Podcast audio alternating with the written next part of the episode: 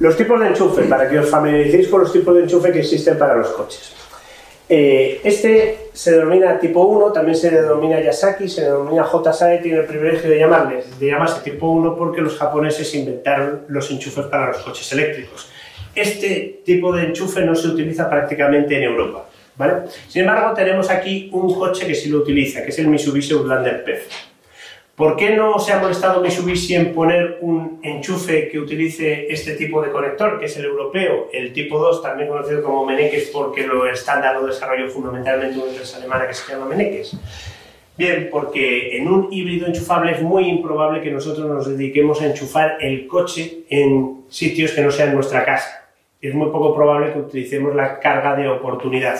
¿Por qué? Porque no lo necesitamos, no tenemos un agobio en cuanto a la autonomía. Entonces, si bien podríamos cargar en centros comerciales, no es lo más habitual. De forma que el hecho de contar con un coche que sea compatible con la clase de enchufes que vamos a encontrar en la mayor parte de centros comerciales no es fundamental. No obstante, las diferencias entre esto y esto no son muy grandes en cuanto al cableado y por eso existen adaptadores para estos. Existen adaptadores que convierten un Yasaki en un Meneques, un Meneques en un Yasaki e incluso, aunque no debería, se pueden fabricar alargadores, ¿vale? La fundamental diferencia técnica entre un Yasaki es que un Yasaki solamente es capaz de trabajar en monofásico y está limitado por su construcción a 7,2 kilovatios de potencia, mientras que con un Meneques podemos trabajar en trifásico, por eso tiene cuatro polos, tres para la línea 1, línea 2, línea 3 y después un neutro, aparte de la conexión de tierra y otros que no vamos a comentar ahora mismo, y con esto es posible enviar mucha más potencia. ¿Cuánta? En un reloj Zoe podemos cargar con este enchufe a 44 kilovatios de potencia. Tesla lo está utilizando en los Model S y en los Model X para cargar incluso a 120 kilovatios de potencia. Los europeos desarrollamos nuestro enchufe después de los japoneses y obviamente aprendimos de algunos de sus errores para realizar un conector un poco más pesado, pero que es mejor. Después está la carga rápida, porque podemos cargar en corriente alterna utilizando el cargador embarcado, utilizando la carga lenta, que está limitada por su velocidad a la potencia que da el cargador embarcado, 7,2 kilovatios de cargador embarcado, no puedo pasar de esa potencia, luego si tengo una batería de 70 kilovatios hora va a tardar 10 horas en cargarse, eso no es práctico a la hora de viajar. Por eso existe la carga rápida. La carga rápida se realiza en corriente continua y por eso están estos dos pinchos tan grandes de aquí. Este es el conector europeo, el CCS Combo, que como podéis ver es una combinación del conector europeo Meneques con esta pieza aquí para cargar en corriente continua. Este es el conector japonés que se llama Chademo. Aquí los veis Aquí lo que podéis ver es el tipo de enchufe, el enchufe en el que se conecta, valga la redundancia, el conector. Este es el conector europeo que hemos visto antes, el Meneques, y aquí tenemos la parte inferior para cargar en corriente continua, en modo rápido, y que da como resultado el CCS Combo.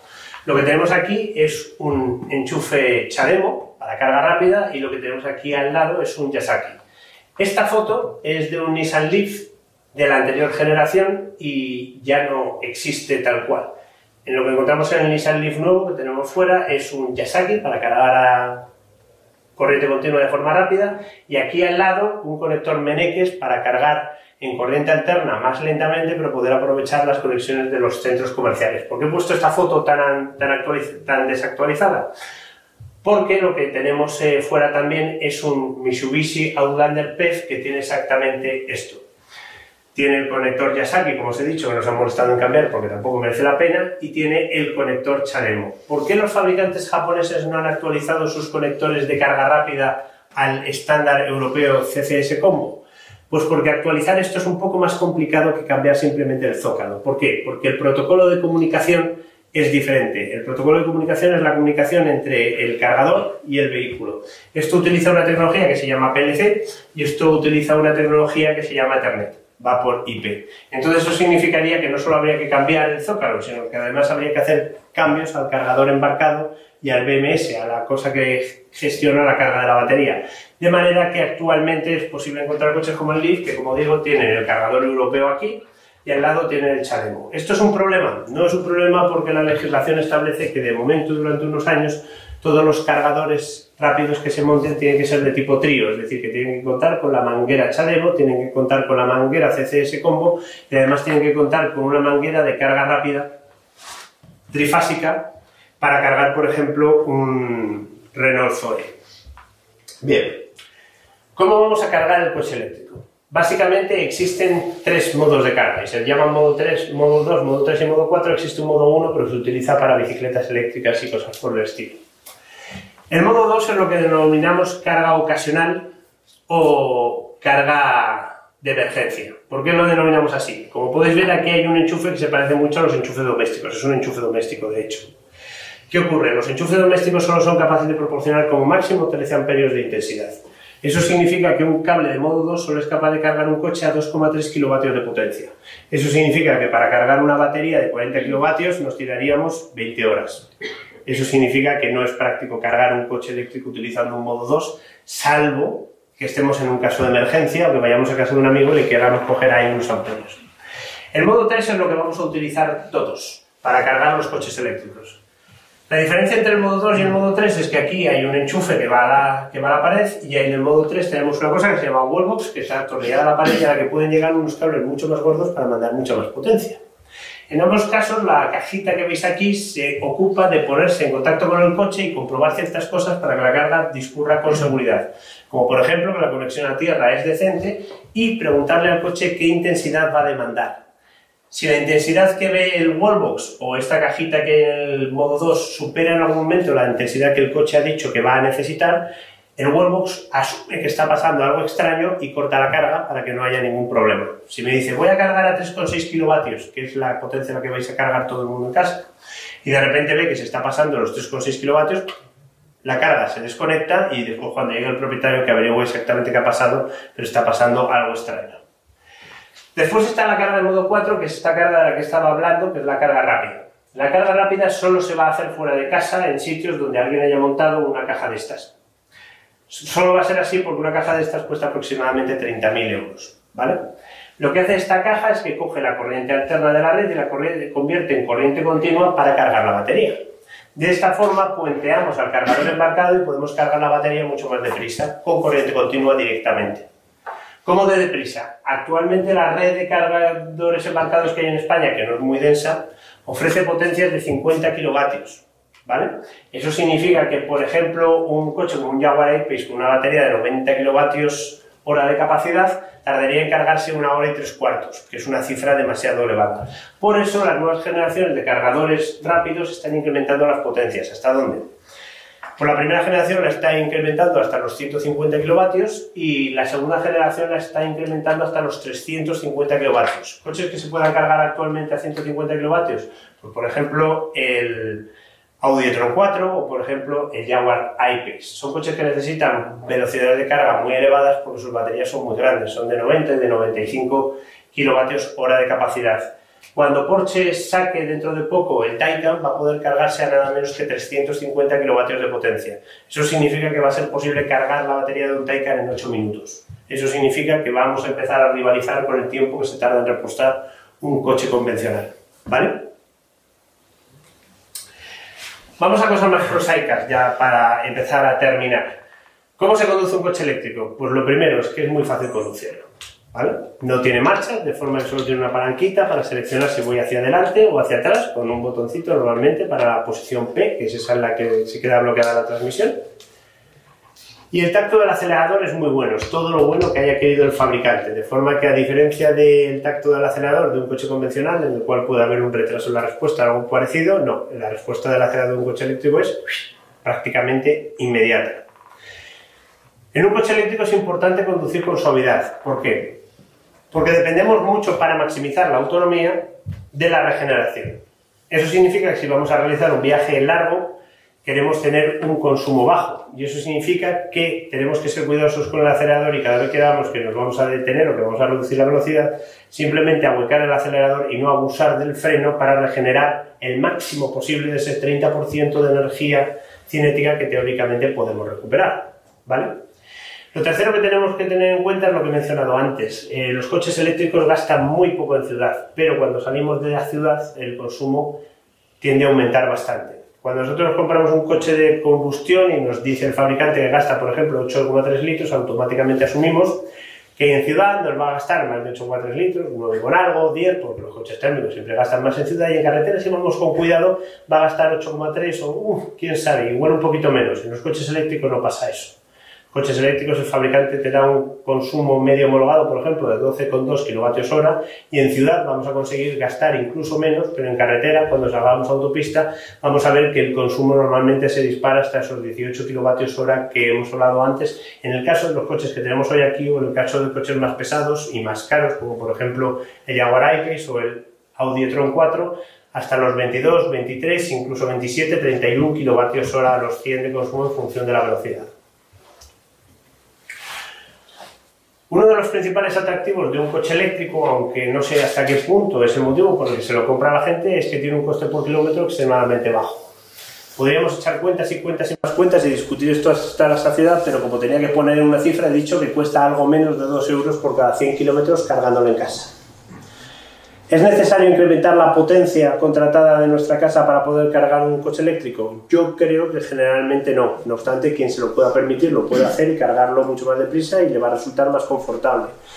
Pero normalmente lo que se hace es que se suscribe, se contrata una tarifa de discriminación horaria, de manera que podemos cargar en las zonas valle, por ejemplo, a partir de la 1, la 2, las 3 de la madrugada y con los kilometrajes que hace la gente normalmente, vamos a tener de sobra con 3 o 5 horas de carga a altas horas de la madrugada para cargar el coche, de forma que yo creo que no hace falta contratar una tarifa eléctrica con más potencia. Lo que sí hay que tener en cuenta es que la carga rápida fuera de casa, aparte de que actualmente hay pocos cargadores, sale caro. No sale extremadamente caro, pero sí resulta sorprendentemente caro para el usuario habitual de un coche eléctrico. Por ejemplo, si vais a un poste de Ibil, que es uno de los operadores de carga rápida, os va a acabar saliendo los 100 kilómetros a más de 10 euros. Y esto para lo que está pagando normalmente el usuario de un coche eléctrico, pues le puede resultar muy chocante, casi ultrajante.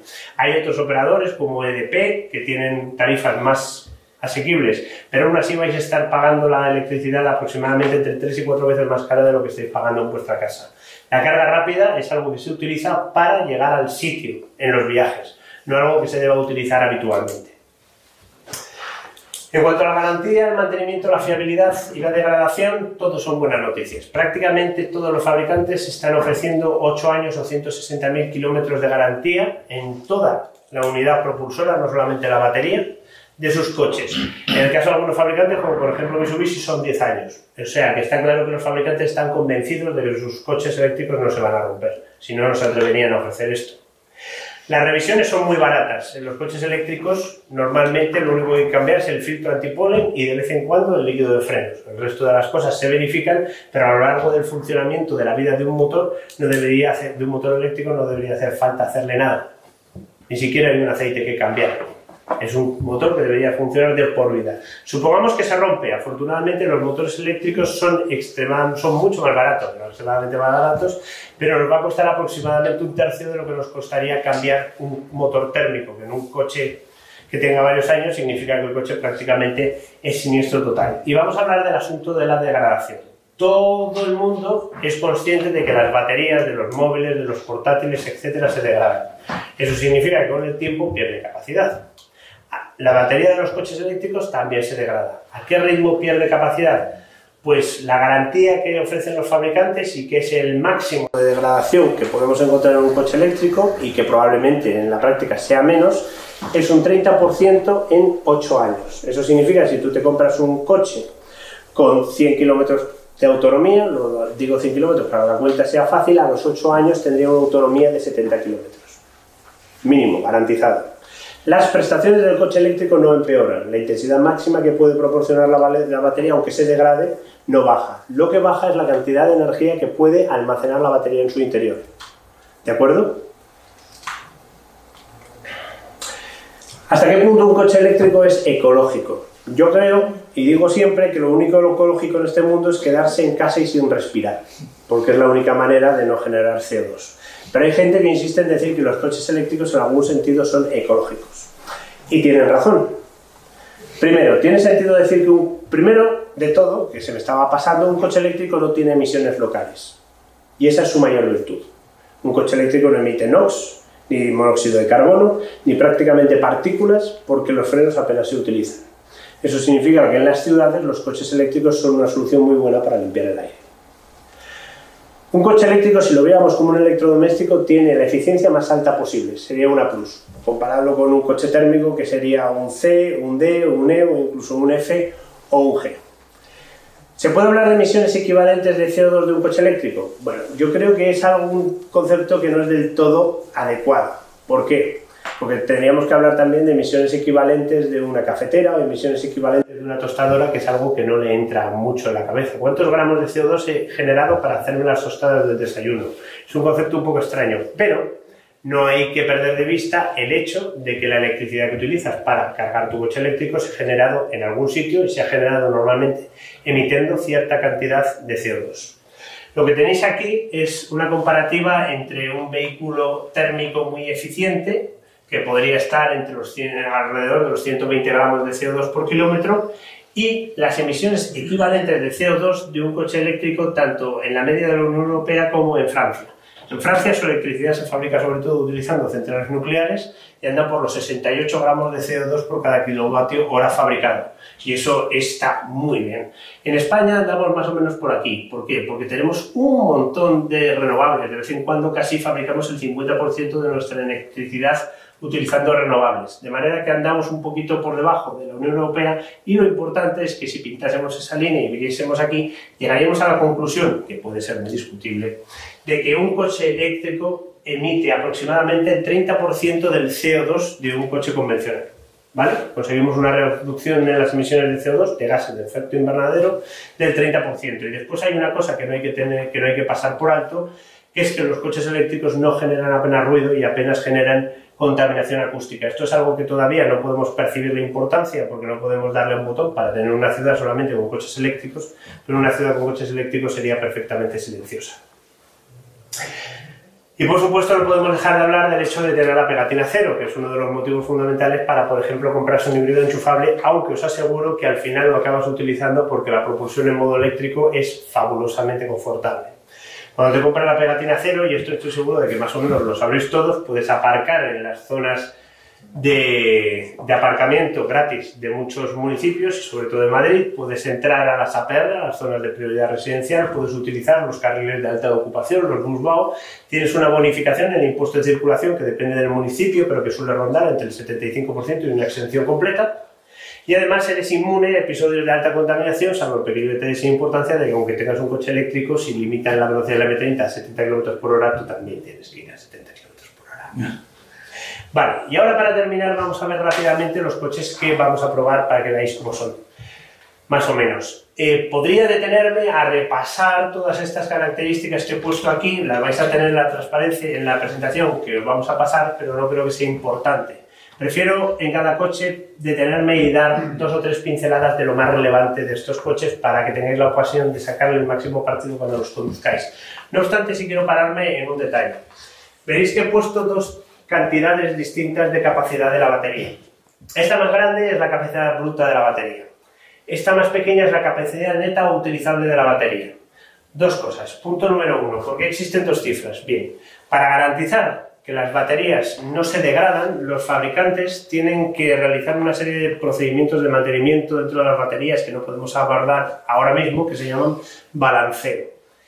Este balanceo es una cosa que ocurre automáticamente cada vez que tú desenchufas el coche y del que no eres consciente. Pero los fabricantes necesitan una pequeña cantidad de energía flotante que no vas a poder exprimir de la batería para poder llevar a cabo este balanceo. Muchos fabricantes, como por ejemplo BMW, dan la capacidad bruta y no hablan nada sobre la capacidad neta. Otros fabricantes, como por ejemplo Hyundai, dan la capacidad neta y no dicen nada de la capacidad bruta. Actualmente no existe una ley que obliga a los fabricantes a dar capacidades brutas o netas. Lo que sí os puedo decir es que en función del tipo de batería, cómo está refrigerada, el número de celdas que tenga, etc., el fabricante necesita entre un 4% y un 7% de la capacidad bruta de la, batería para realizar este balanceo. De forma que si os dicen que una batería tiene 50 kilovatios hora de capacidad, pues ya podéis vosotros estimar que de esos 50 kilovatios un 5% van a ser necesarios para el mantenimiento y que la capacidad neta va a ser un 5% inferior. ¿De acuerdo? Dicho esto, vamos a repasar los coches. El primero de todos, el BMW i3. En concreto, vais a conducir un BMW i3S, que no tiene 170 caballos, sino que tiene 184 caballos. El BMW i3S es de los que tenemos aquí, sin duda, el coche eléctrico más especial y puede que sea también el coche más eléctrico más especial del mundo, por un detalle. Como os he explicado antes, eh, lo suyo sería desarrollar un chasis específico para coches eléctricos. Y con el BMW i3 a BMW se fue la pinza se les piró la fresa y dijeron vamos a hacer algo totalmente revolucionario. Vamos a hacer un módulo drive, que es la parte inferior del coche, que es lo que tiene el sistema de propulsión, que va a estar hecho en aluminio, y encima vamos a poner una cosa que llamamos módulo live, que es la carrocería, el habitáculo del coche, que está hecho en fibra de carbono. El resultado de esto es que este coche pesa solamente 1.345 kilos.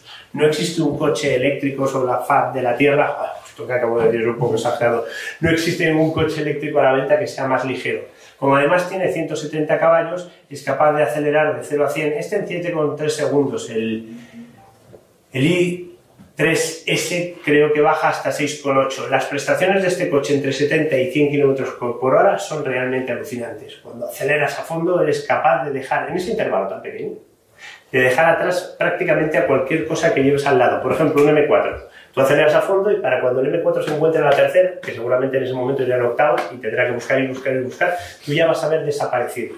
Es un coche que es realmente divertido de conducir. Puede no ser el mejor eléctrico del mundo porque no tiene una batería de un tamaño que permita una autonomía impresionante. Vais a poder hacer los 250 kilómetros conduciendo de forma bastante alegre, 275 conduciendo de forma normal. Pero restar, quitando eso, es uno de los mejores coches eléctricos del mundo. Es una lástima que este coche vaya a desaparecer dentro de unos años. Y ya os digo, es un coche eléctrico que en el futuro va a ser un clásico. No hay otro coche eléctrico fabricado así.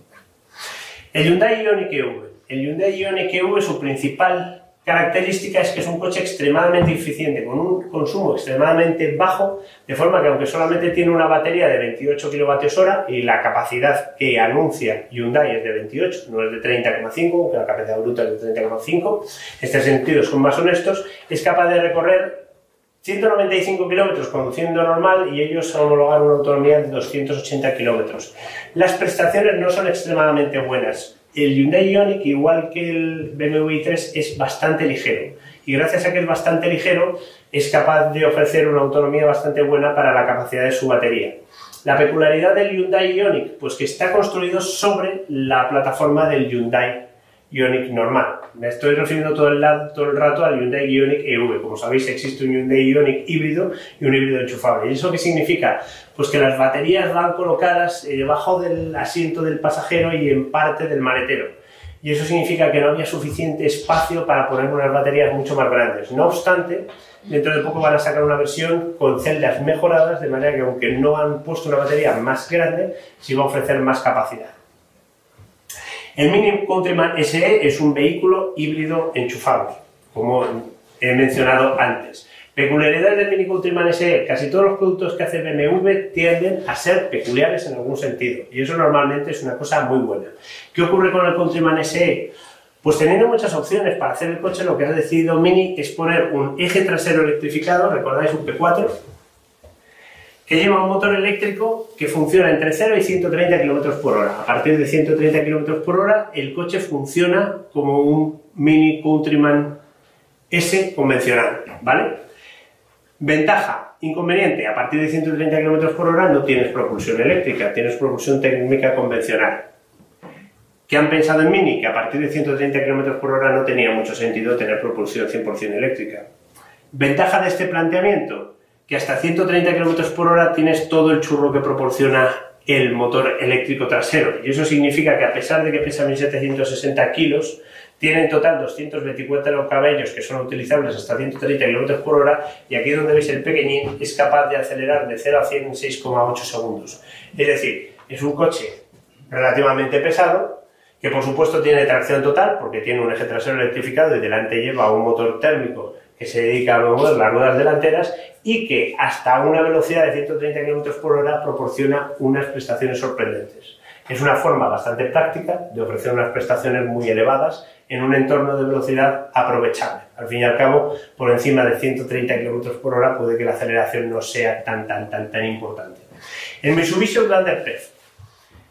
Este es uno de los híbridos enchufables que existen que más me gusta y que creo que muchas veces está infravalorado. ¿Por qué? Primero, es muy barato.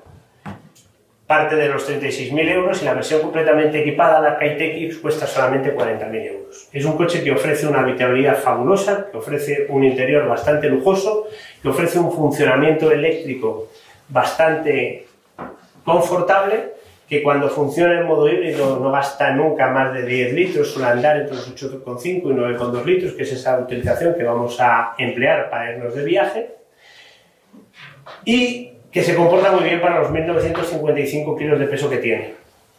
Cosas importantes del Outlander PEF, pues lo que os he comentado antes, es un híbrido P4 porque tiene un eje trasero completamente electrificado, una máquina eléctrica que mueve el eje trasero, y delante es un híbrido serie paralelo. Eso significa que tiene un motor térmico conectado a un generador, después está ese embrague, después está el motor eléctrico, de forma que cuando se le ha acabado la batería y se está moviendo a baja velocidad, lo que hace es que funciona como un híbrido serie. Tiene el motor térmico encendido en su punto de máxima eficiencia y genera electricidad que carga la batería que después mueve al coche mediante esos dos motores eléctricos, el que hay en el eje delantero y que hay en el eje trasero. Y cuando por algún motivo superamos la, aumentamos de velocidad hasta el punto en el que conviene impulsarse continuamente con el motor térmico, se cierra ese embrague y tenemos transmisión continua de par del motor térmico a las ruedas y si además nosotros en algún momento aceleramos a fondo, también se cierra ese embrague y tenemos el motor térmico ayudando al motor eléctrico delantero a impulsar el vehículo y además tenemos el motor eléctrico trasero impulsando el vehículo. Inconveniente. Como el Ulander PEF no tiene una caja de cambios, la relación de transmisión que tiene su motor térmico es aproximadamente la de una cuarta velocidad. Y eso significa que está técnicamente limitado a una velocidad máxima de 170 km por hora. No obstante, pesando 2 toneladas, tampoco le recomiendo a nadie que con un Outlander PEF se vaya de curvas a mucho más de 170 km por hora. El Nissan Leaf es uno de los coches más vendidos, eléctricos más vendidos del mundo. Lo era el más vendido antes de que llegara el Tesla Model 3. Y por un buen motivo no destaca prácticamente en nada, pero cumple muy bien en prácticamente todos los apartados. Destacable del, Nissan Leaf, querría destacar dos cosas. Dentro de los coches eléctricos que te puedes comprar, ofrece una cosa que se llama el ProPilot, que es un sistema de asistencia a la conducción con control de crucero adaptativo por radar y mantenimiento de carril, que funciona bastante bien y que es un equipamiento que encontramos en coches de gama mucho más alta de cara a circular en autopista, en retenciones y cosas por el estilo, descarga un montón de trabajo al conductor y lo, vais a poder probar ahora. Lo segundo, utiliza una cosa que se llama e-pedal. ¿En qué consiste esto? Ya os he dicho que todos los coches eléctricos tienen que realizar algún tipo de regeneración para recuperar energía durante los periodos de retención, de deceleración, mejor dicho. El e-pedal permite conducir el Nissan Leaf sin pulsar, sin presionar prácticamente nunca el freno. ¿Por qué? Porque el coche se comporta como si fuera un auto de choque, dicho con todo el respeto. Es decir, cuando tú sueltas completamente el acelerador, el coche empieza a retener y es capaz de retener incluso hasta detenerse completamente y quedarse detenido. De manera que puedes ver un semáforo a lo lejos, soltar el acelerador en el momento apropiado y apostar a que ha acertado con el grado de retención necesaria para coger toda la inercia del vehículo y convertirla en energía eléctrica y quedarte parado justo en ese semáforo. Coches como por ejemplo el BMW i3 también hacen esto, tienen un pedal un pedal en el que cuando tú sueltas completamente el acelerador obtienes la máxima retención del vehículo de forma que prácticamente no tienes que usar el freno. La diferencia entre el Leaf y por ejemplo el BMW i3 es que en el BMW i3 cuando tú te detienes completamente tienes que usar el freno para mantener el coche detenido, mientras que en el Leaf el coche se queda parado. De manera que si eres lo suficientemente previsor puedes utilizar solamente el acelerador para conducir durante tu día a día. Además, esta función es perfectamente desconectable utilizando un botón si, por ejemplo, estamos circulando en autopista. Circulando en autopista es un entorno en el que la regeneración no es muy útil, porque cuando tú ves un obstáculo a lo lejos, lo mejor es soltar el pedal y dejar que el coche avance a vela. No tiene mucho sentido coger energía para después volvérsela a proporcionar al coche. Podríamos hacer esto ajustando con mucho cuidado la posición del acelerador, porque todos los coches eléctricos que, utilizan, que ofrecen un i-pedal tienen un punto de acelerador en el cual el coche va con inercia. Y como eso es un poco difícil de percibir, todos los coches eléctricos tienen un indicador en el cual hay una agujita en la que te dice en estos momentos no voy ni regenerando ni acelerando, voy a velar. Como eso puede ser difícil de hacer en algunas circunstancias o sobre todo incómodo para algunas personas, desconectando el i-pedal lo que conseguimos es tener simplemente movimiento a vela. En otros coches que tenemos aquí, como por ejemplo el Hyundai Ioniq EV, es ajustable mediante unas levas de cambio que obviamente no sirven para cambiar de marcha, sino que sirven para ajustar el grado de regeneración. De forma que si tuvies una retención al fondo, le puedes dar tres veces a la leva que aumenta la regeneración y decirle al coche regenera hasta que te pares. Y de esa forma coges toda la energía cinética posible del coche y la conviertes en energía eléctrica para aumentar la autonomía. Y finalmente está el Renault Zoe ZE 40 se llama 40 porque su batería tiene 41 kilovatios hora brutos de capacidad, aunque en realidad la utilizable son 37. Virtudes del Renault Zoe ZE, sobre todo una, es muy barato. ¿Vale? Inconvenientes del Zoe ZE, la versión que tenemos aquí es la de 92 caballos y tanto la de 92 caballos como la de 110 caballos no tienen unas prestaciones realmente fulgurantes, no nos vamos a engañar. Cosa curiosa del Renault ZE, de todos los coches que existen en el mercado, es el único que es capaz, no es el único que es capaz de cargarse a 22 kilovatios hora en corriente alterna, pero sí es el único que es capaz de hacerlo y que además es barato. ¿Por qué? Porque os he dicho antes que existe en los coches una cosa que se llama cargador embarcado que, convierte la corriente alterna en corriente continua para cargar la batería. Y que ese cargador embarcado tiene un coste. El Renault Zoe utiliza una cosa muy ingeniosa que ha inventado Renault, que es el cargador camaleón. Utiliza parte de los elementos del motor, en concreto el bobinado, para rectificar la corriente alterna y convertirla en continua para cargar la batería. De forma que es capaz de cargarse en corriente alterna hasta 22 kilovatios de potencia. Esto para el usuario medio doméstico no tiene absolutamente ninguna relevancia. Pero si, por ejemplo, si tuvierais una nave industrial o tuvierais cualquier tipo de acceso a una cometida trifásica, eso significa que podríais coger vuestro coche, llevarlo a vuestra empresa, a vuestra nave industrial y cargarlo en solamente dos horas. Si quisierais tener una flota de coches eléctricos y cargarlos en solamente dos horas y no comprar un cargador rápido de estos que he dicho que cuestan 30.000 euros, que convierten corriente alterna en corriente continua para cargar las baterías, el Renault Zoe sin duda es vuestro coche. Y por último, para terminar, sí quiero hacer una reflexión sobre lo deprisa que está evolucionando la tecnología de baterías en los coches eléctricos. Fijaros, todos estos coches son en realidad el mismo y lo único que ha cambiado, es la batería. El BMW i3 empezó con 22 kWh y ahora ya estamos con 42. El Nissan Leaf empezó con 24, que me he equivocado, no son 22, empezó con 24 y ya estamos a punto, bueno, ya hemos conocido la versión de 65 kWh. El Renault Zoe empezó con 22 y estamos a punto de conocer la versión con batería de 60 kWh. ¿Qué quiero decir con esto? La tecnología de baterías está evolucionando tan deprisa que sí es cierto que actualmente comprar un coche eléctrico representa cierto riesgo. Cierto riesgo porque es posible que el coche eléctrico que compres hoy, dentro de seis meses, ya no sea el tope de gama, sino que se haya convertido en un coche eléctrico mucho menos interesante y que se haya despreciado bastante. Por eso, y por el hecho de que los coches eléctricos tienen muchas peculiaridades, como por ejemplo el hecho de no tener autonomías muy grandes, creo y no intento venderos con esto ningún producto, que puede ser muy interesante a la hora de comprar un coche eléctrico, primero, como dicen los rusos, probar y después confiar. Y la forma que uno tiene de probar un coche eléctrico para después decidir si le ha enamorado completamente o si lo quiere devolver porque no le ha gustado nada, es decantarse por un renting de un coche eléctrico. Decantarse por un renting de un coche eléctrico es una opción más cara de comprar el coche eléctrico, pero es una opción más cara de comprar el coche eléctrico porque hay un montón de incertidumbres y riesgos que sencillamente estás puenteando, estás asumiendo otro. De manera que puedes coger, hacer un renting de tu coche eléctrico, pagar una cantidad que va a ser más elevada que renting de un coche convencional, pero a cambio de eso probar durante dos, tres, cuatro meses o decantarte por tipos de renting que estén perfectamente dispuestos a dejarte probar tu coche eléctrico durante unos meses y si no te gusta decir, mira, lo siento mucho, me lo habían vendido muy bien, pero te devuelvo el producto porque no me ha acabado de convencer o te devuelvo el producto porque resulta que mis circunstancias personales no encajan todavía con las prestaciones que proporciona un coche eléctrico. Y a esto es, insisto, no intento vender ningún producto a lo que se dedica Alphabet. Y por eso quiero darle la palabra a Daniel y a Javier que os van a explicar un poco mejor las opciones que ofrece Alphabet para si queréis comprar un coche eléctrico tanteando el producto y si os ha convencido perfectamente, pues quedároslo y no, pues devolverlo y decir, vale, la tecnología todavía no estaba tan madura como me habían contado. Muchísimas gracias. gracias.